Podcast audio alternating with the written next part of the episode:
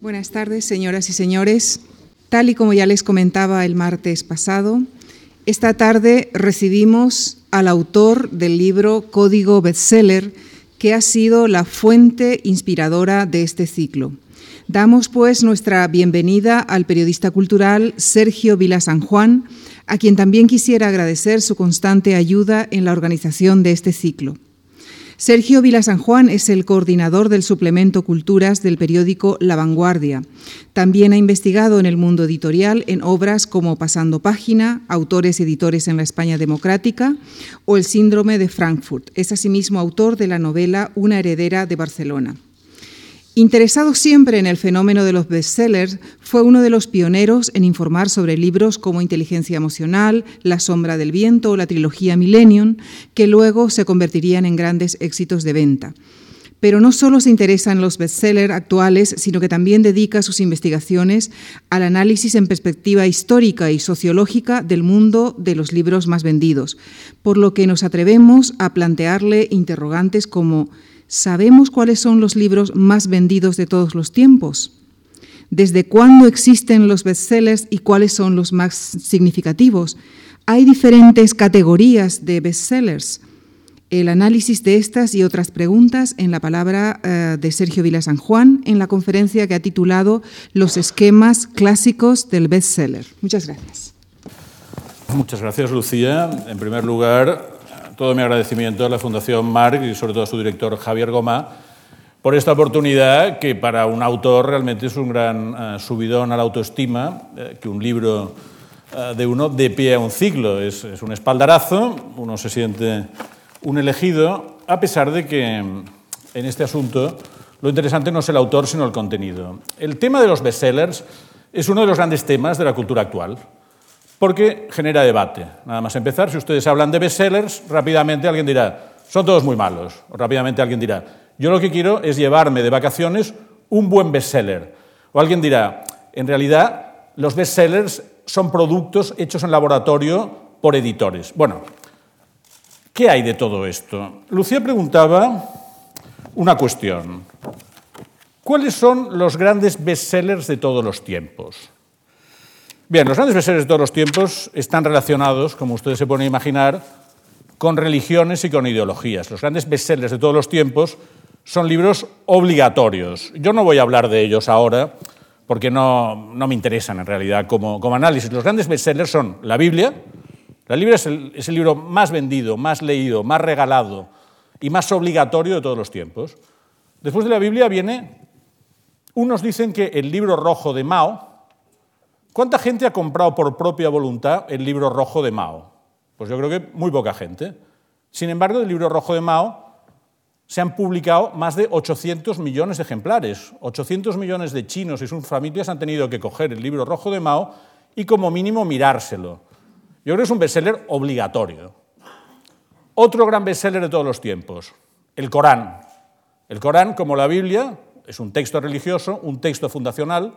Mucha gente lo ha comprado por devoción, como acto de fe, mucha gente por obligación, yo creo que pocos por curiosidad literaria, a pesar de que son dos libros que literariamente tienen mucho interés. Si seguimos en la lista de bestsellers, para encontrar un texto que realmente sea lo que nosotros consideramos literatura, tenemos que bajar un poquito más e irnos a Dickens. La historia de dos ciudades de Dickens es el libro literario, es la novela que más se ha vendido, según algunos estudios, que tampoco son muy fiables, ¿eh? La historia de las ciudades sería la novela que más se ha vendido de todos los tiempos, con cerca de 500 millones de ejemplares. Y luego ya aparecen muchos libros peculiares. El libro de los mormones, la guía del Boy Scout de Baden-Powell. En fin, estos son algunos de los bestsellers, digamos, generales de toda la historia.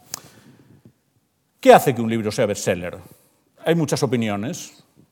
Generalmente se dice tiene que ser ameno, tiene que tener un lenguaje claro, tiene que ser narrativo, tiene que tener enigmas. Yo lo que quiero proponerles a ustedes esta tarde es una pequeña tipología de bestsellers de los últimos 200 años. En realidad, el bestseller como tal, el libro que se vende mucho, yo entiendo bestseller como un libro que se vende mucho y muy rápidamente, para diferenciarlo del long seller, que es el libro que se vende constantemente a lo largo de la historia. La Biblia es un long seller, pero el Código da Vinci es un best seller. El Código da Vinci en un año vendió un montón. Hay libros que son long sellers y libros que son best sellers. Los best sellers, como los entendemos ahora, empiezan con la revolución industrial. Empiezan sobre todo a principios del siglo XIX, cuando los sistemas de impresión se modernizan, los sistemas de distribución empiezan a acelerarse y los países burgueses, como sobre todo Inglaterra, Francia, Alemania, desarrollan una clase media, media alta que consume cultura, consume lectura. A finales del siglo XIX, la primera revista que crea una lista de los más vendidos es americana, la cultura americana es cuantitativa, y la revista de Bookman, a finales del siglo XIX, crea la primera lista de bestsellers, que durante el siglo XX se expande por revistas y diarios de todos los países. Yo voy a explicarles a ustedes unos cuantos tipos de bestsellers de los últimos 200 años y a través de ellos me gustaría intentar desmontar algunos tópicos que circulan sobre los bestsellers. Por ejemplo, el primer gran tópico es que los bestsellers son libros banales y libros de entretenimiento. Eso no es del todo cierto porque una primera categoría de grandes bestsellers son libros que mueven conciencias, libros que han servido para concienciar a la humanidad, a ciertas sociedades, de que había cosas que había que cambiar. Y, por ejemplo, el mayor bestseller americano del siglo XIX, comparado a las obras de Dickens, el mayor bestseller americano del siglo XIX es este, La cabaña del tío Tom. La cabaña del tío Tom es un libro desconcertante. Si ustedes van a los manuales literarios, probablemente se encontrarán aún hoy que se le califica de un libro no muy bueno literariamente porque es una novela muy sentimental con un lenguaje poco elaborado.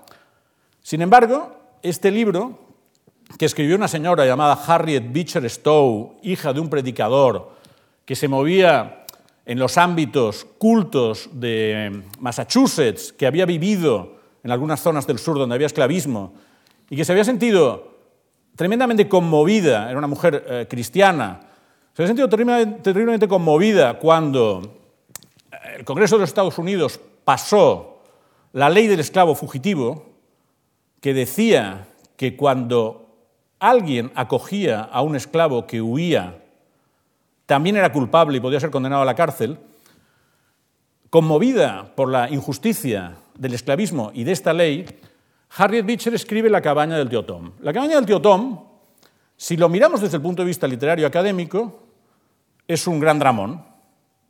Es un gran dramón con aspectos de culebrón. Explica la historia de un esclavo que es muy bueno, que se llama el tío Tom, que es una especie de santo Job de las plantaciones, y que aguanta sufrimiento tras sufrimiento, todo tipo de desgracias, sin plantar cara. Y al lado suyo hay una serie de personajes, esclavas, esclavos, sometidos a unas condiciones tremendas de humillación, de violencia física, de violencia sexual, ellas, y algunos de estos esclavos sí que se rebelan contra la situación y plantean, digamos, situaciones que hoy consideraríamos de violencia legítima.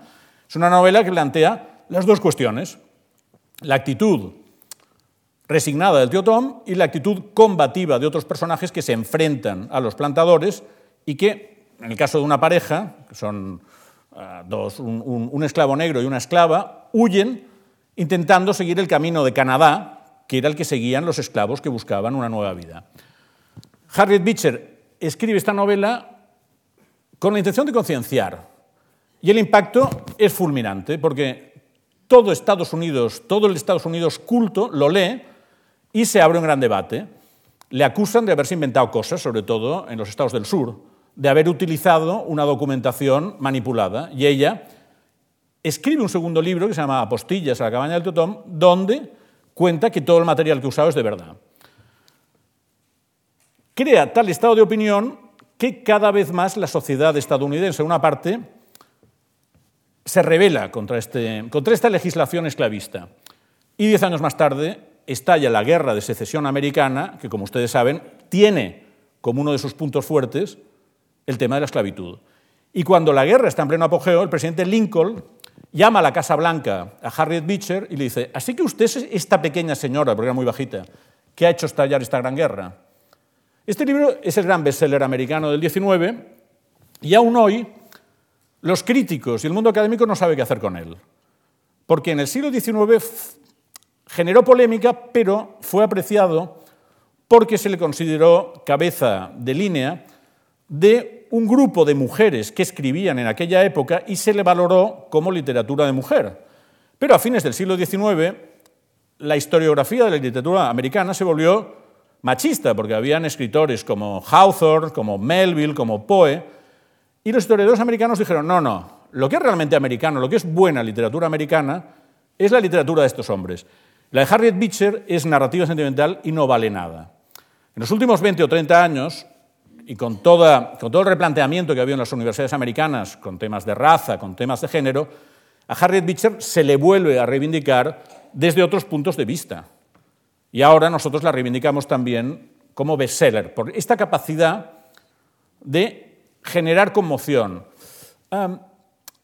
Desde el mundo académico, desde el mundo universitario, muchas veces se dice que el bestseller no tiene calidad literaria, pero esto a veces es porque se considera calidad literaria la calidad de escritura y la calidad de innovación estructural. Y es cierto que la mayoría de los bestsellers tienen una escritura funcional y no proponen innovación estructural, pero hay una calidad que yo creo que nunca se tiene en cuenta, que es la calidad de imaginación.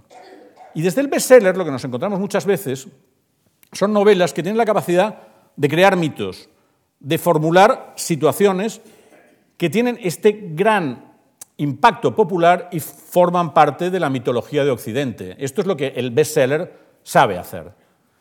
Lo vemos con Harriet Beecher y lo veremos con más casos. Este es otro libro. Si miramos aún hoy la historia de la literatura alemana, no tiene un gran puesto. Sin novedad en el frente de Erich Maria Remarque. No está al nivel de las obras de Kafka, de las obras de Thomas Mann o de las obras de Musil. Sin embargo, es el mayor bestseller de literatura alemana del siglo XX. Y es un libro que aún hoy cualquier persona con un mínimo de sensibilidad lo coge y de verdad se le remueven las tripas, porque es un libro tremendo. Este libro, sin novedad al frente, explica, y es una historia totalmente autobiográfica, lo que le ocurre a un muchacho de 19 años que es reclutado para participar en la Primera Guerra Mundial con el ejército alemán en mitad de un aire de gran festejo. Todo el mundo está muy, muy contento. Él explica que sus propios profesores le dicen, qué bien, vamos a la guerra. Y entonces él y muchos amigos, muchos jóvenes de su generación, de su grupo, de su escuela, van a la guerra y se encuentran con que la Primera Guerra Mundial es un horror nunca visto, donde están ocurriendo cosas que nadie se imaginaba, porque van a las trincheras, les sueltan gas mostaza, unos se ahogan, a otros les abren el estómago. En fin, no, no entraré en el detalle. Es un libro horroroso, con un horror muy comedido, porque el autor no se recrea, pero que es escalofriante. Y este libro, que Eric María Remarque tardó 10 años en escribirlo. Él fue a la guerra, sobrevivió, lo que cuenta, insisto, es la historia de él y sus amigos, y lo publicó diez años más tarde. Enseguida fue un bestseller atronador en Alemania, se compraron los derechos al cine, y cuando los nazis llegaron al poder, lo primero que hicieron fue prohibirlo y quemarlo, porque se consideró que un libro antibélico no tenía razón de ser en el nuevo, en el nuevo régimen de los nazis. Pero insisto, si alguien quiere leer, yo creo que es el mejor libro antibélico eh, nunca escrito. Es imposible leer este libro y no pensar que lo de la guerra eh, no, no, es defendible. Otro gran bestseller, otro gran bestseller, otro libro escalofriante. Ana Frank, una niña judía, de repente se ve obligada a vivir con sus padres en un piso oculto en un barrio de Ámsterdam durante dos años porque los nazis eh, han tomado Holanda y están eh, deteniendo judíos y mandándolos a los campos de concentración. El padre, que es un industrial, tiene este refugio y se meten en este pisito ocho personas, la familia Frank un matrimonio amigo, el hijo y un dentista mm, que va a parar allá por una serie de circunstancias. Entonces el libro también es un libro tremendo porque nosotros lo leemos sabiendo el final. Y el final es que cuando ya quedan pocos meses para que acabe la Segunda Guerra Mundial, los nazis y colaboracionistas holandeses entran en casa de Ana Frank, detienen a toda la familia, se los llevan a campos de concentración y mueren todos los del piso excepto el padre de Ana Frank. Todos los demás mueren, las dos niñas, Ana Frank y su hermana, mueren de tifus, la madre muere de inanición, otros son gaseados, en fin, una cosa horrorosa. El padre vuelve y encuentra en el piso que han desalojado el diario que había hecho la niña. Entonces el padre lo edita. El diario de Ana Frank, contra los que algunos piensan, no es un documento inocente, es un, es un texto que hizo la niña, que la niña repasó con vistas a publicación, porque Ana Frank quería ser escritora, y que su padre lo encontró y cogiendo los dos manuscritos, el primero de los apuntes originales y el segundo, que es el corregido, el padre hizo un manuscrito intermedio que se publicó y recorrió todo el mundo. Porque este libro lo que explica es la vida de estas ocho personas en este pisito encerrados, ese día a día, con la tensión de que si entran los nazis los detienen y los matan, pero que al mismo tiempo en el piso pasan las cosas normales de una convivencia cotidiana. La gente discute, a veces se pelea, la niña se hace mujer, le viene la menstruación, se enamora del hijo de, los amigos de sus padres, rivaliza con su hermana por el amor de este chico, en fin. Es un libro que tiene aspectos de novela costumbrista, pero con esta tremenda espada de Damocles de que sabemos el final.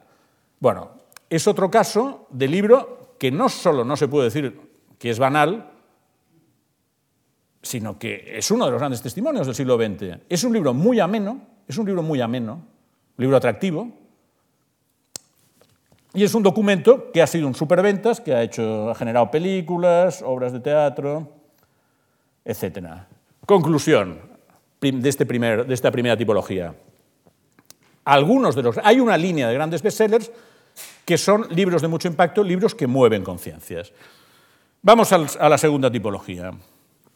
La segunda tipología sí que es lo que muchos de nosotros consideramos cuando vamos al librero un bestseller y pedimos, deme un buen bestseller. Bueno, ¿cuál es el bestseller típico? Pues un, un fresco histórico, ambientado en época, con protagonistas fuertes, con personajes potentes y donde pasa un poco de todo, donde hay amor, hay aventuras y uno se entera de lo que pasaba en un cierto momento histórico y atendiendo un poco la norma de enseñar deleitando. Uno aprende historia al tiempo que se deleita. Este es el modelo. Todos ustedes lo conocen. Lo que el viento se llevó. Lo que el viento se llevó es una novela ambientada en la guerra de secesión estadounidense. Una, de una teoría que yo apunto en mi libro, Código Bestseller, es que contra lo que se cree, los bestsellers realmente importantes nunca son productos de laboratorio, sino que siempre surgen de la inquietud genuina de un autor que ha estado mucho tiempo trabajando un mundo que para él es importante y que no tiene más remedio que sacar, y que no tiene más remedio que exteriorizar. Y este es el caso de Margaret Mitchell. Margaret Mitchell era una periodista de Atlanta, en Georgia, en el sur de Estados Unidos, que había perdido la guerra de secesión y que 50 años después de perderla la gente todavía se contaba las historias de las plantaciones, las historias de los esclavos, y se había mitificado todo este código del honor sureño, de las viejas costumbres, de la caballerosidad sureña, y todo el mundo se había olvidado de los esclavos, que era eh, la contrapartida. Margaret Mitchell había oído estas historias de su madre, de su abuela, y había ido cogiendo notas, había ido acumulando historias, y había empezado a escribir de una forma muy caótica. Y un día aterrizó por Atlanta un editor del, del grupo, entonces muy importante americano, Scribners, y en una cena le tocó al lado esta señora. Hablaron, ¿tú qué haces? Tal. Entonces esta señora dijo, bueno, estoy escribiendo una novela sobre, sobre la guerra, sobre el mundo del sur. Entonces el editor le dijo, enséñamela. Entonces durante dos años, importancia del editor, durante dos años los editores de Scribner estuvieron trabajando codo a codo con Margaret Mitchell, ayudándola a redactar, diciéndole, bueno, Aquí corta, aquí alarga, este personaje dale más fuerza. Hay un gran prejuicio en el mundo literario contra los editores, pero lo cierto es que muchas veces muchos editores han ayudado a mejorar mucho eh, manuscritos que les llegaban a sus manos, porque los buenos editores ven el potencial. La casa Scribners es un caso muy claro, porque en Scribners trabajaba Maxwell Perkins, que fue el editor de Hemingway, de Scott Fitzgerald, de Thomas Perkins. En Scribners tenían mucha tradición de entrar en la obra de los escritores y decirle, oye, no basta lo que tú me has dado, trabajemos y mejoremos. El caso de Margaret Mitchell parece ser que la aportación de los editores fue muy importante y al final tuvieron el manuscrito de lo que hoy conocemos como lo que el viento se llevó. Y entonces hicieron la primera gran operación de marketing editorial de la historia. Hicieron una prepublicación novenal, libros no para vender en librerías, una prepublicación novenal de 10.000 ejemplares, seis meses antes de que saliera el libro, y lo mandaron a todos los creadores de opinión de Estados Unidos, periodistas, políticos, gente importante, empresarios, porque ellos creían en este libro. Importancia de la convicción del editor a la hora de apoyar un libro. Ellos creían en este libro. Mandan estos ejemplares de promoción, la gente empieza a hablar de forma que cuando sale lo que el viento se llevó, todo el mundo lo está esperando, porque se había creado una gran expectación. Todos saben lo que pasó con lo que el viento se llevó. Gran éxito, inmediatamente se genera una película. Una característica de los bestsellers es que suelen generar películas desde que existe el cine, antes generaban obras de teatro, son por naturaleza muy adaptables. Y se crea un sistema de retroalimentación, el bestseller tiene éxito, se hace la película y la película contribuye a que el bestseller todavía se venda más y pase a la historia. Este libro es en lo que el viento se llevó español. ¿eh? Los cipreses creen en Dios. José María Gironella, un escritor de Gerona, había ganado el premio Nadal joven, pero con un libro corto, pero tenía la obsesión de que quería hacer una gran novela sobre la guerra civil y que además la quería hacer con una visión ecuánime dentro de lo que se podía ecuanimizar en los años 40. Pero él consideraba que, igual que Malrox y Hemingway habían hecho sus grandes libros sobre la guerra civil, un español tenía que hacerlo intentando ser de mente amplia, no condenar a unos y glorificar a otros, sino intentar que los dos bandos que se habían enfrentado a la guerra civil quedaran retratados con un cierto espíritu ecuánime. Gironella hace la apuesta de su vida con este libro porque se va a París con su mujer, renuncia a todos sus trabajos y durante tres años escribe este libro, que es un libro de casi mil páginas, que narra en realidad los prolegómenos de la guerra civil. Narra lo que ocurre en Gerona entre el año 32 y el año 36, en que estalla la guerra, con un poco las posiciones de todos los partidos políticos, todos los agentes, todas las fuerzas sociales. Gironella hace este gran esfuerzo, él está convencido de que está haciendo algo que pasará a la historia, vuelve a Barcelona y lleva el libro a Josep Vergés, que era el editor de Destino. Vergés mira el libro y le dice, mira Gironella, está muy bien esto que has hecho, pero a la gente no le interesa ni la guerra civil ni los libros largos, y yo no te lo voy a publicar. Gironella, desesperado, porque ha invertido varios años y todos sus ahorros en esta historia, ¿qué puedo hacer? ¿Qué puedo hacer? A través de unos amigos va para un editor joven andaluz que estaba, se acaba de instalar en Barcelona, que se llama José Manuel Lara, y le dice, mm, lea usted esto porque me he quedado sin editor y creo que tiene muchas posibilidades. Lara se lo pasa a su mujer, a María Teresa, que era una gran lectora de la editorial, su mujer lo coge a las nueve de la noche y a las ocho de la mañana siguiente le dice a Lara, publiquemos esto porque nos va a cambiar la vida. Lara lo hace efectivamente los cipreses creen en Dios y los dos libros que siguen, que son uh, Un millón de muertos, Estallado la paz, se convierten en el mayor bestseller narrativo de la España franquista. Llegan a vender 6 millones de ejemplares y provocan un gran debate. Hoy, el canon de la literatura española ha olvidado a Gironella, a quien se considera hoy un escritor menor comparado pues, a Cela, Delibes, pero en aquel momento el impacto de Gironella fue importantísimo. Su libro se tradujo al inglés, apareció en Estados Unidos y creó un gran debate. El libro de Gironella fue saludado por Julián Marías, que no era un personaje banal, en una tercera de ABC.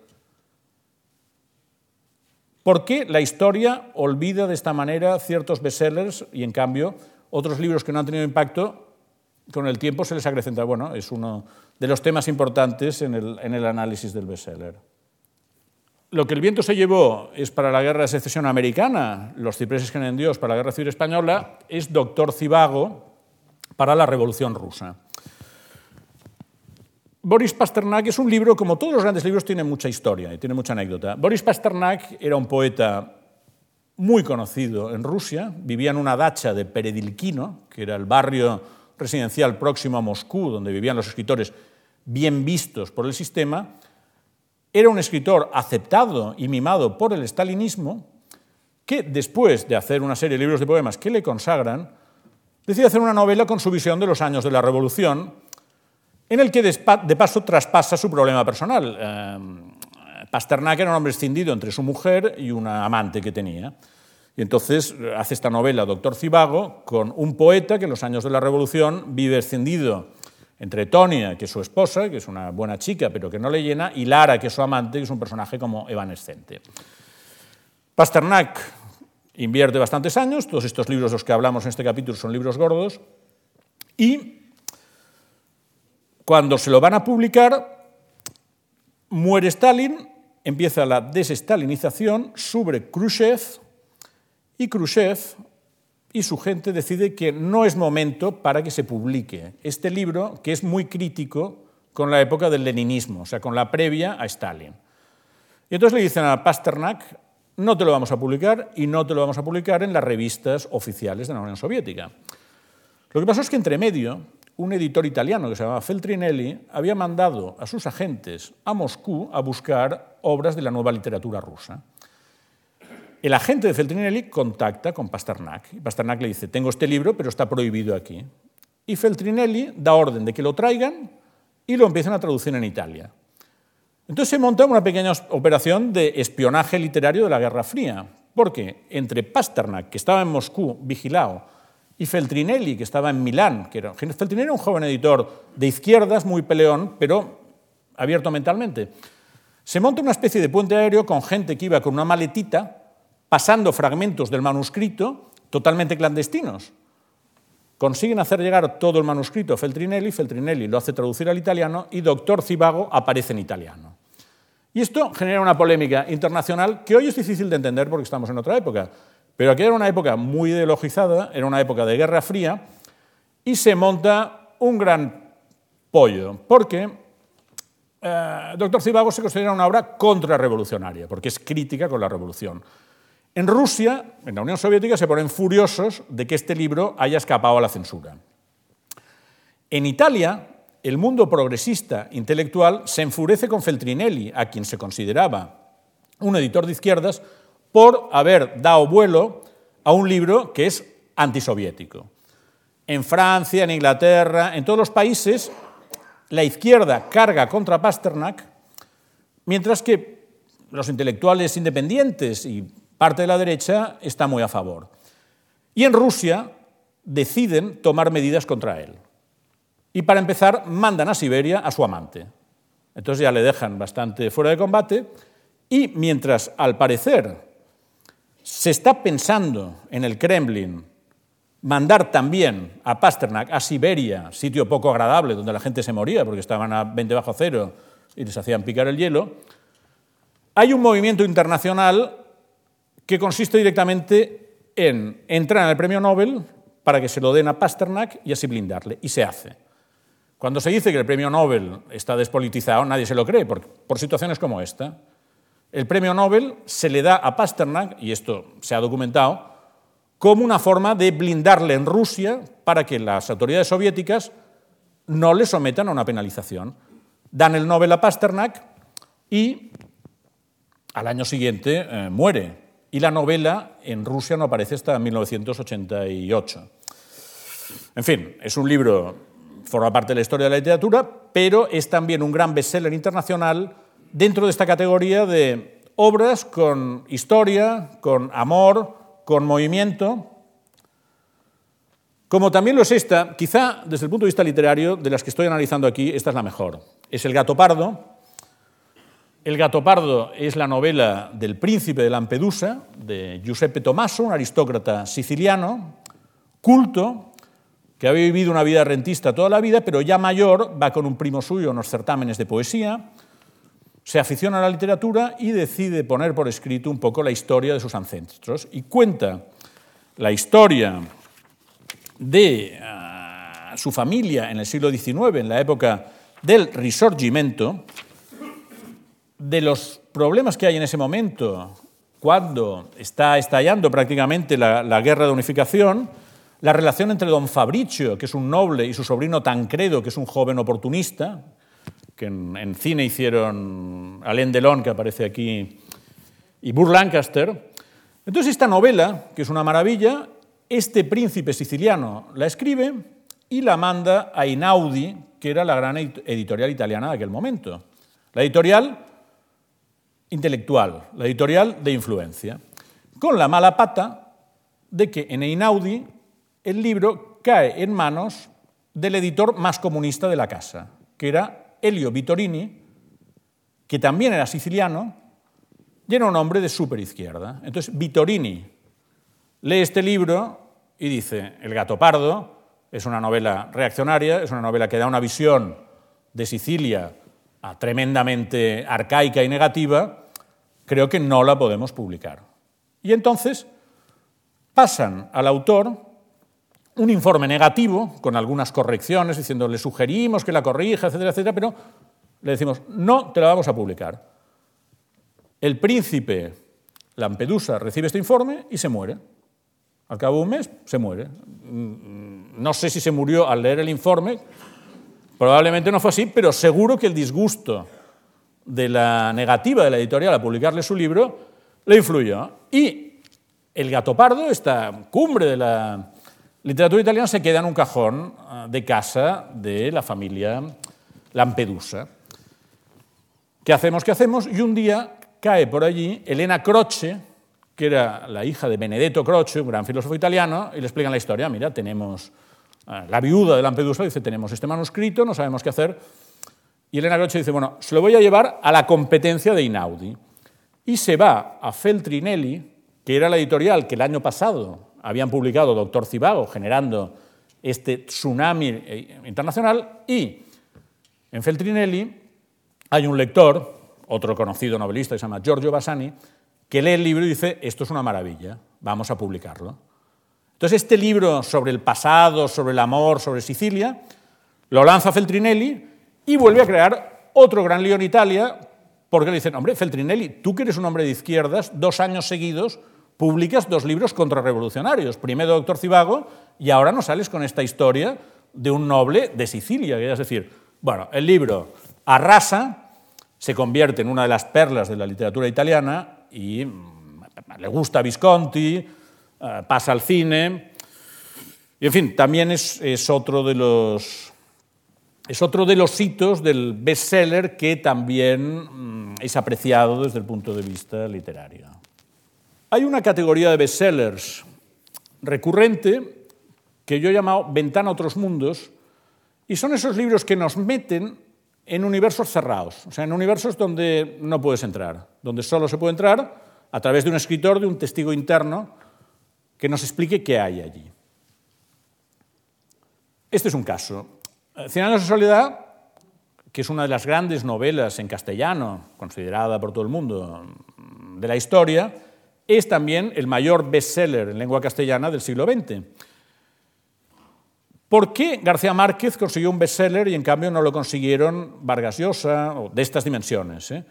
Vargas Llosa o Carlos Fuentes o algún otro de los del boom. Se ha dicho que García Márquez tiene la escritura más clara de su grupo. García Márquez, que venía del periodismo, tiene una escritura más clara y para algunos más clásica que Vargas Llosa, que es más barroco, que Rulfo, que Fuentes, que tienen un estilo más alambicado. García Márquez tiene un estilo elaborado, pero clásico y comprensible. Esta sería una de las razones por las cuales García Márquez ha sido el mayor vendedor de este grupo.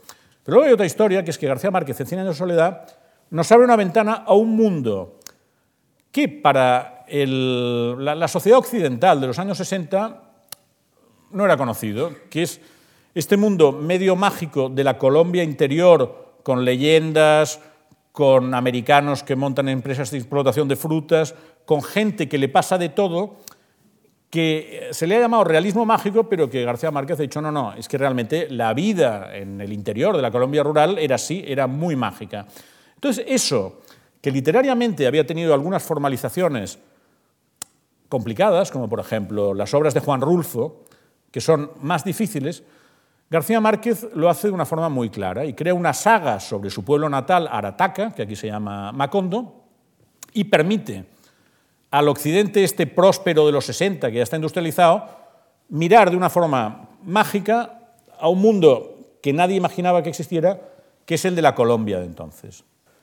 Otra ventana a un mundo en el que es imposible entrar, el mundo de los mafiosos italianos eh, en Estados Unidos. Eh, la mafia se había instalado en Estados Unidos desde principios de siglo, desde principios del siglo XX, a través de sucesivas emigraciones y como forma de defenderse ante una realidad a menudo hostil. Pero en la práctica, la mafia, como crimen organizado, como ustedes saben, llegó a controlar la prostitución, el juego, el alcohol en la, en la época de la ley seca, la droga. Bien. Todo eso había generado muchas historias y mucha anécdota. Y un italoamericano llamado Mario Puzo, también periodista, son muchos los bestsellers escritos por periodistas, porque los periodistas tienen, junto a muchos defectos, la virtud de escribir claro, de ser sintéticos y de entregar los manuscritos a tiempo, esto es muy importante. Uh, Mario Puzo, que era un periodista que había estado en diarios de estos baratos, sensacionalistas, había cubierto muchas historias de mafiosos, llevaba como 10 o 15 años tomando notas. Y un buen día se había arruinado porque Mario Puzo era un ludópata, le encantaba ir a Las Vegas y dejarse allá mucho dinero, que también era fuente de inspiración para él. Pero en una de estas se había arruinado, y entonces, bueno, tengo que salir de esto. Se pone y en poco tiempo hace la novela El Padrino, que narra la vida de los Corleone con el friso de la historia de Estados Unidos en la parte de atrás. La historia de los Corleones es la historia de Don Vito, que es el patriarca de la familia, que es un personaje eh, como Zen, que va diciendo cosas, digamos, de gran sabiduría, que diríamos, es admirable, si no fuera porque también manda asesinar al de aquí, manda secuestrar al de allá. Es un personaje, eh, digamos, bipolar. De un, lado eh, parece el gran gurú y de otro lado es un asesino. Y sus tres hijos, que son Sonny, Michael y Fredo. Y la novela explica lo que les pasa a, estos, a este padre y a estos tres hijos en un periodo histórico de 40-50 años. Es la primera vez que alguien cuenta desde dentro con todo detalle cómo era la vida cotidiana de los mafiosos, porque claro, los mafiosos, además de mafiosear, pues eh, se relacionan con sus hijos, eh, van al cine, eh, se enamoran de su mujer, hacen pasta, mucha pasta, hacen otro tipo de comida italiana. Los mafiosos tienen vida privada también. Y Mario Puzo lo cuenta. ¿Qué pasa? Que al hacer esto, Mario Puzo, que era un gran narrador, gran periodista, gran narrador, humaniza a los mafiosos, que al lector le caen simpáticos, sobre todo el padre Don Vito y el hijo Michael. Entonces, esta novela, que tiene tanto éxito, genera un debate ético que no es menor en Estados Unidos a fines de los 60, porque el estamento judicial y la policía le dicen a Mario Puzo, hombre, llevamos aquí unos años haciendo una lucha sistemática que había empezado en la administración Kennedy contra el crimen organizado, que se basa en intentar demostrar que esta gente son lo peor. Y tú los has humanizado y los haces simpáticos. Entonces nos estás torpedeando. Entonces es muy polémico todo esto, es muy polémico, pero la percepción de Puzzo ha sido muy influyente hasta nuestros días. O sea, esta serie de televisión de tanto éxito actual que es Los Soprano, eh, sin Mario Puzzo, es impensable directamente. El que pone el periscopio allí dentro es Puzzo y crea un tipo de, bestseller, que es eh, el bestseller ventana en estas comunidades tan cerradas. Este es un bestseller español interesantísimo también. No lo busquen en las historias de la literatura, pero yo se lo recomendaría a ustedes, a los niños, a quien sea. Tuareg, Vázquez Figueroa, un escritor canario que de adolescente vive en el Sáhara, por razones de su padre, del trabajo de su padre, y se familiariza con el mundo de los tuareg. El mundo de los tuareg es un mundo fascinante, es un mundo romántico, es el mundo de los hombres azules, de las cabalgadas por el desierto, de las leyendas del desierto, de tesoros que han quedado allí.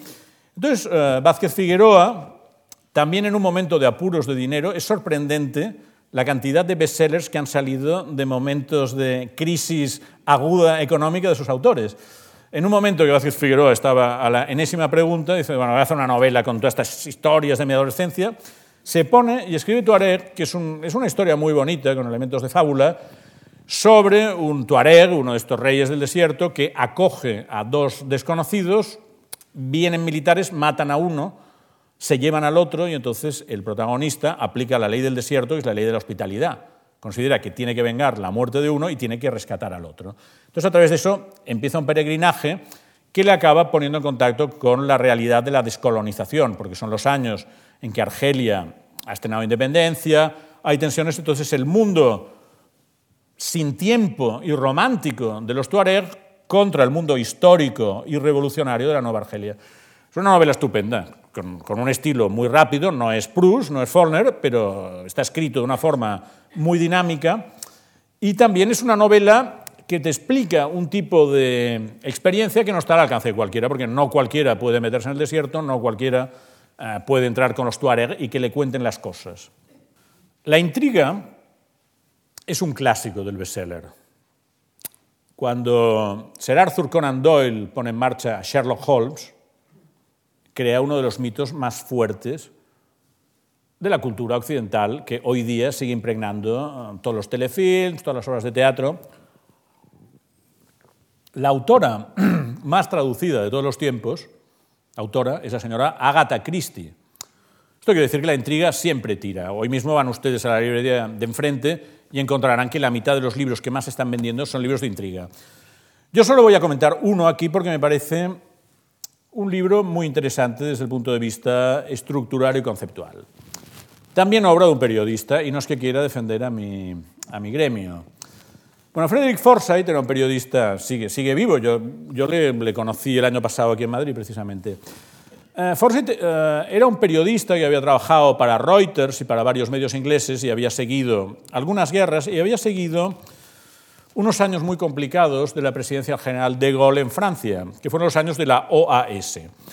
De Gaulle había prometido a los argelinos que no daría la independencia al país y que protegería a los colonos franceses en Argelia. Una vez elegido presidente, De Gaulle cambia de opinión, ve que el tema del colonialismo no se puede mantener y concede la independencia a Argelia.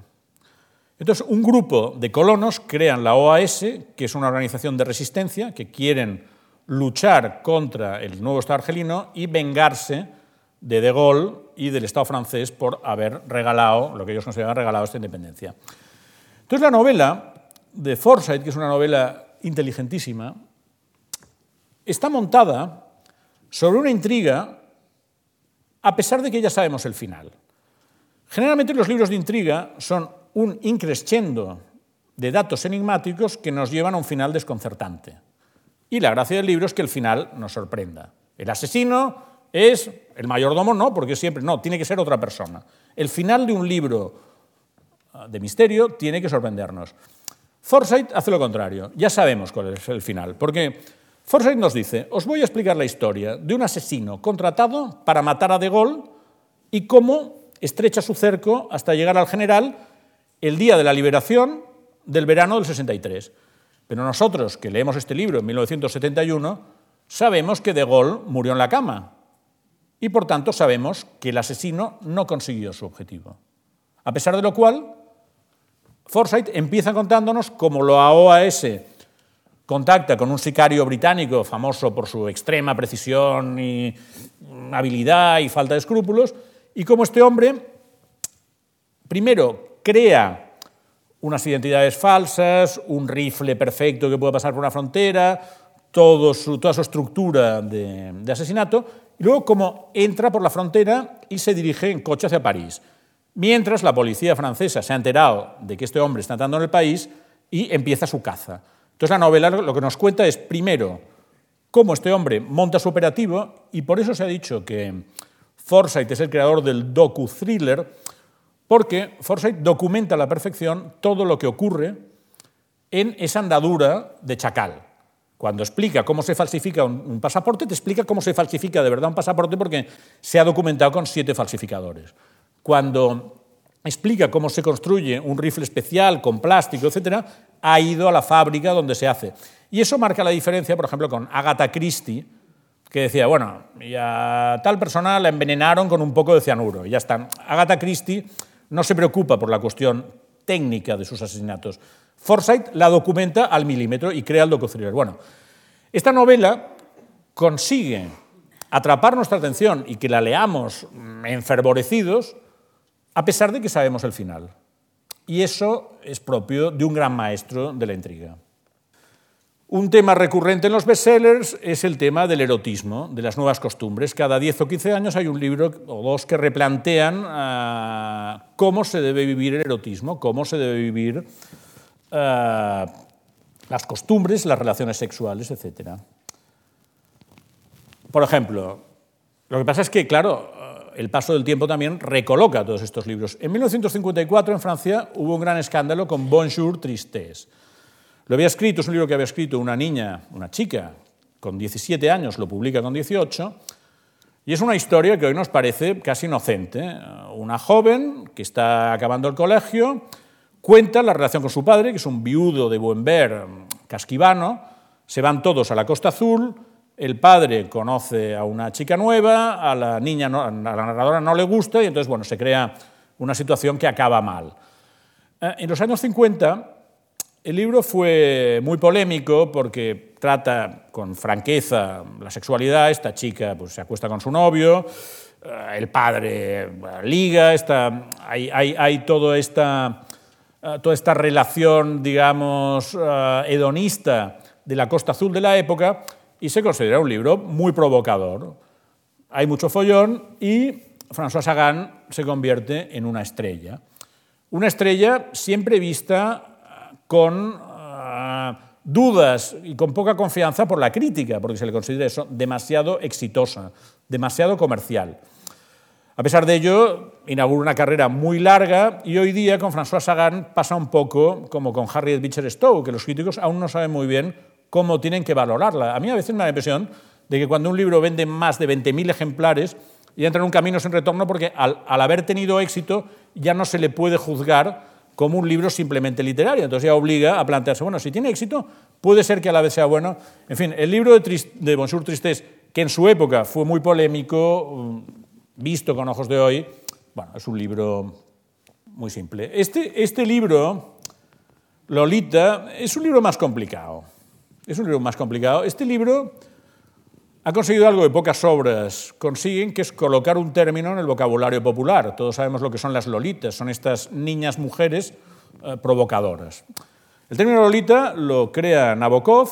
Vladimir Nabokov era un escritor ruso, exiliado, había cambiado de idioma, había pasado del ruso al inglés, se había instalado en Estados Unidos y siempre le había interesado este tema de las niñas mujeres y a principios de los años 50 empieza a escribir un libro sobre la relación entre una niña mujer de unos 12 años con un viudo muy culto que se instala en Estados Unidos. El viudo, interesado por la niña, empieza cortejando a la madre, hay un accidente de coche y por una serie de historias la niña cae bajo su férula bueno, y crea una situación que hoy sería, bueno, hoy entonces es penalmente perseguible, o sea, en términos técnicos, el, viudo, digamos, la, viola, porque, y se la queda, la, la rapta, o sea, sería, es un caso como, como hoy sería el de los locos estos austríacos que crean el sótano, pero al aire libre, porque Nabokov lo que hace, el personaje Nabokov es lleva a su niña en coche a través de varios estados de Estados Unidos. El libro básicamente explica esta primera parte, la relación del viudo con la madre y la niña y luego el viaje de este hombre con la niña. ¿no? Es, un tema realmente muy escabroso. Yo creo que moralmente hay muchas cosas que decir sobre este libro. Pero literariamente Nabokov, lo que no hay duda es que era un gran artista de la prosa. La prosa de Nabokov es maravillosa, es un gran escritor. Él escribe este libro, se asusta de lo que él mismo ha hecho lo propone algunos editores americanos y les propone publicarlo con seudónimo, le dicen que no, y lo acaba publicando en París en una editorial de libros pornográficos que se llama Olympia Press.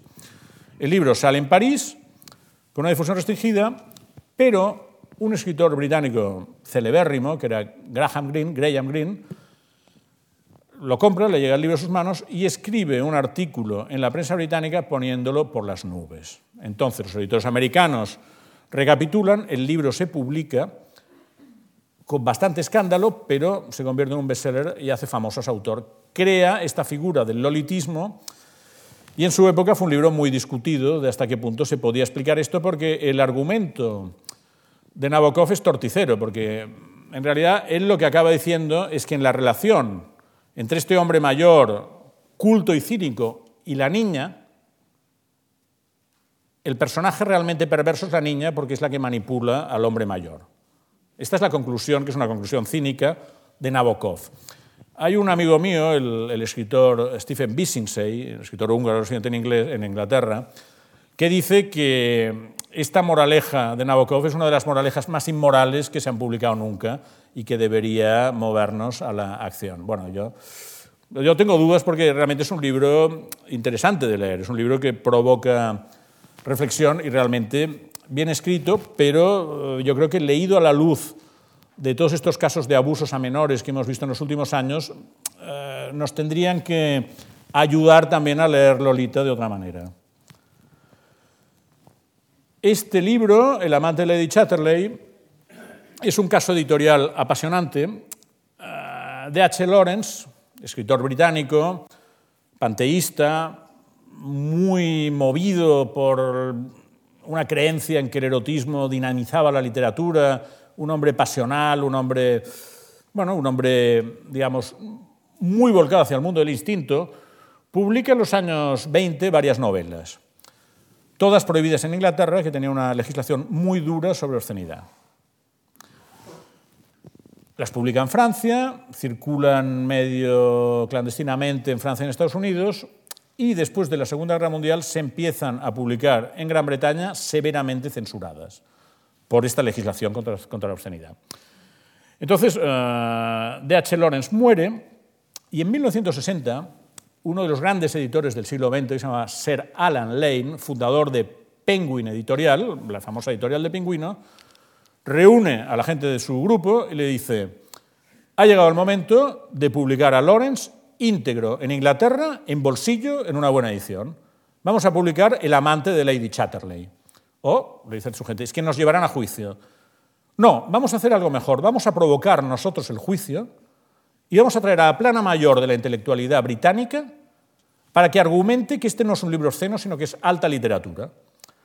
Entonces, uh, Sir Alan Lane y su equipo hacen una primera edición de 12 ejemplares, por si acaso, y uh, la llevan ellos mismos a Scotland Yard. Van al jefe de Scotland Yard y le dicen, mire, hemos publicado esto, téngalo. Entonces el jefe de Scotland Yard se ve obligado de oficio a actuar.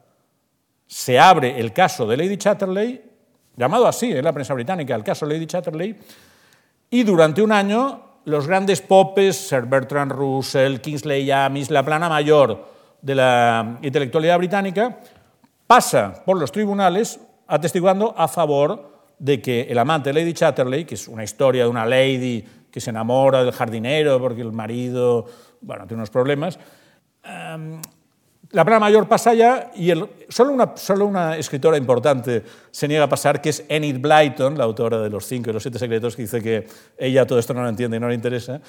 Y bueno, pasan allá y al final el juez eh, dice, no, no, Lady Chatterley no es una obra obscena, no es una obra pornográfica, es una obra literaria y la aprobamos. Y entonces, este juicio es importantísimo en, en la historia, digamos, tanto editorial como legal británica, porque Dos o tres años más tarde, todas las leyes mm, de obscenidad británicas empiezan una detrás de otra a caer. Y a finales de los años 70, habían varias, a finales de los años 70 no quedaba ni una. Y el detonador es este asunto. Y cuando Penguin puso sus acciones a la venta en la bolsa de Londres, a las acciones de Penguin las llamaron Chatterleys. Bueno, este es un caso de cómo un libro de encargo, un libro sobre sexualidad, también se convierte en uno de los bestsellers importantes en este caso del franquismo. Ah, en los años 60, años de revolución sexual, en España había una dictadura, ah, no había libertad de expresión y el tema de la sexualidad no se abordaba con claridad. Un editor catalán, Josep Lluís, que tenía la editorial Danae, decidió encargar a López Ibor, que era un psiquiatra madrileño importante, eh, liberal, que hiciera un libro para familiarizar a los españoles con la sexualidad.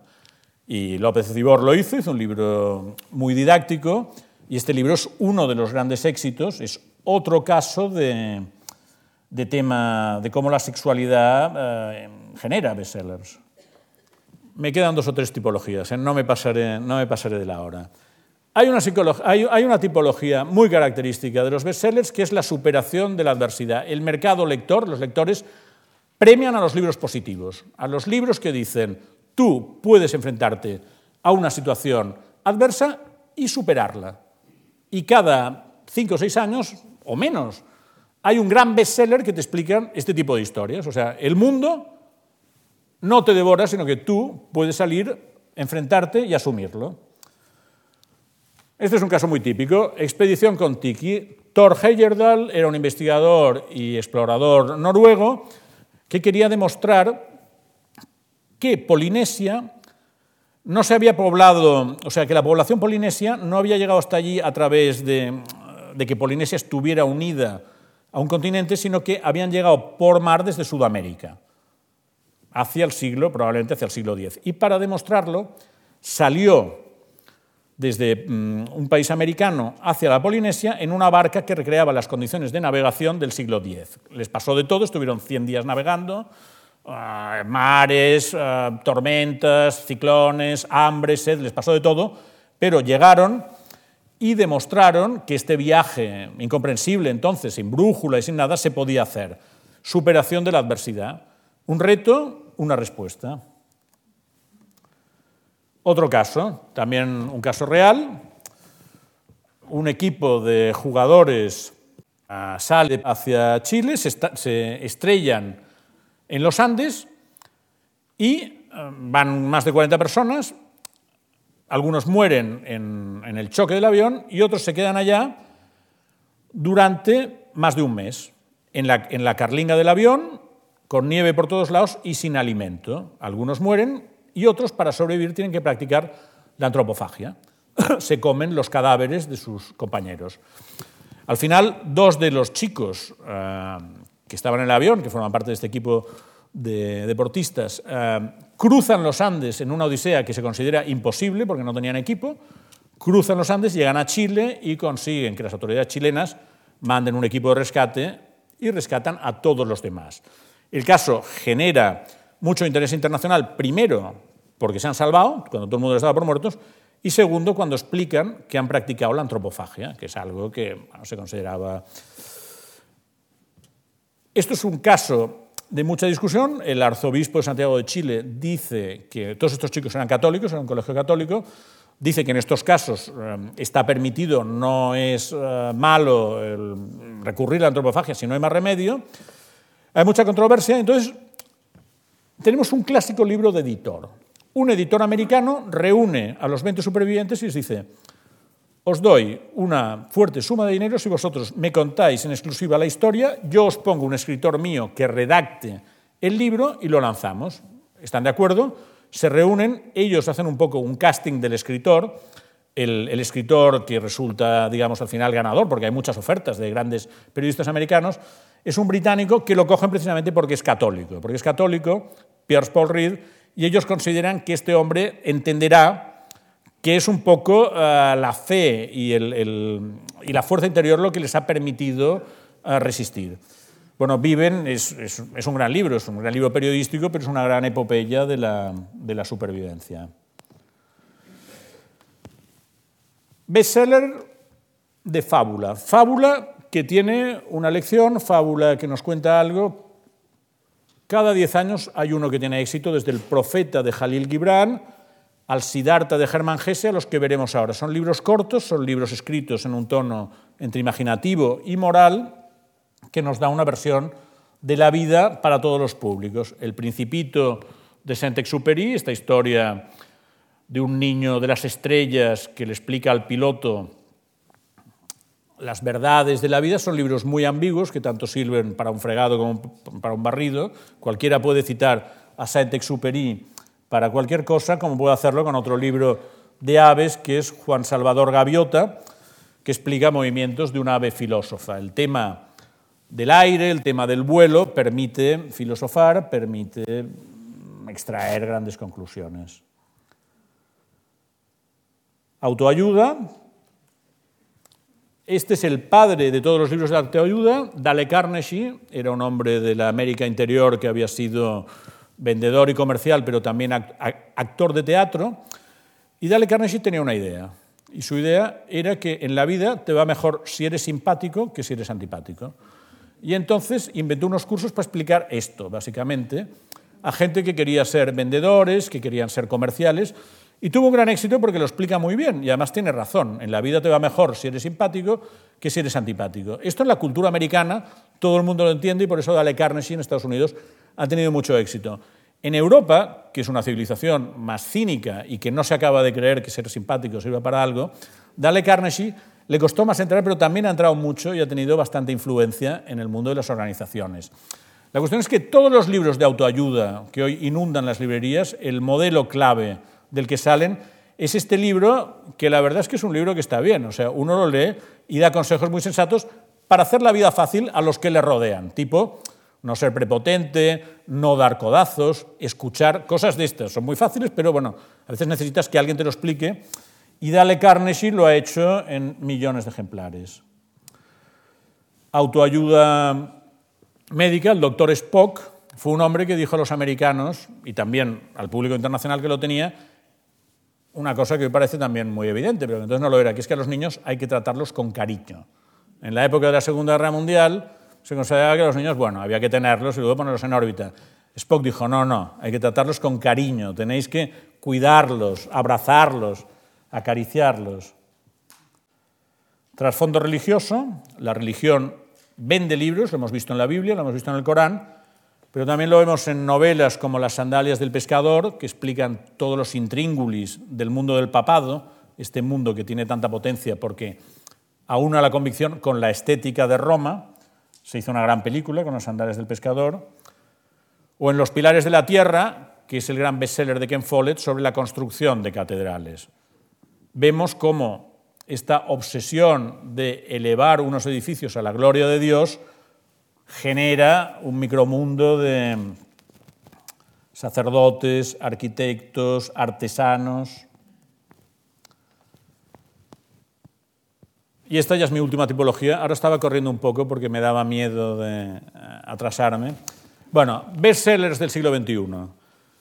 Y conclusión de mi charla. En el siglo XXI lo que nos encontramos es un cambio de escala industrial. En el siglo XIX, si uno vendía 100.000 ejemplares, ya tenía un bestseller importantísimo. A mediados del siglo XX, un millón de ejemplares era un gran bestseller. Ahora estamos en la época del megaseller. Hay muchos libros que se publican simultáneamente en 15 idiomas y las tiradas de los libros que realmente venden se empiezan a calcular a partir de los 10 millones de ejemplares. Estas son cifras que hace 20 años hubieran mareado a los editores, pero son las cifras reales que se ven en este momento. Harry Potter es un caso muy claro. Están en los 400 millones de ejemplares. Es una historia que es interesantísima porque Harry Potter ha llevado a toda una generación de niños a la lectura. Cuando se pensaba que nuestros hijos ya no leerían porque se pasarían el día con las pantallas de ordenador y con todo tipo de chismes digitales y electrónicos, resulta que la generación de nuestros hijos son más lectores que la nuestra, porque se han tragado todos las 7.000 páginas de aventuras de Harry Potter y luego han enlazado con las de Stephanie Meyer y sus vampiros de crepúsculo.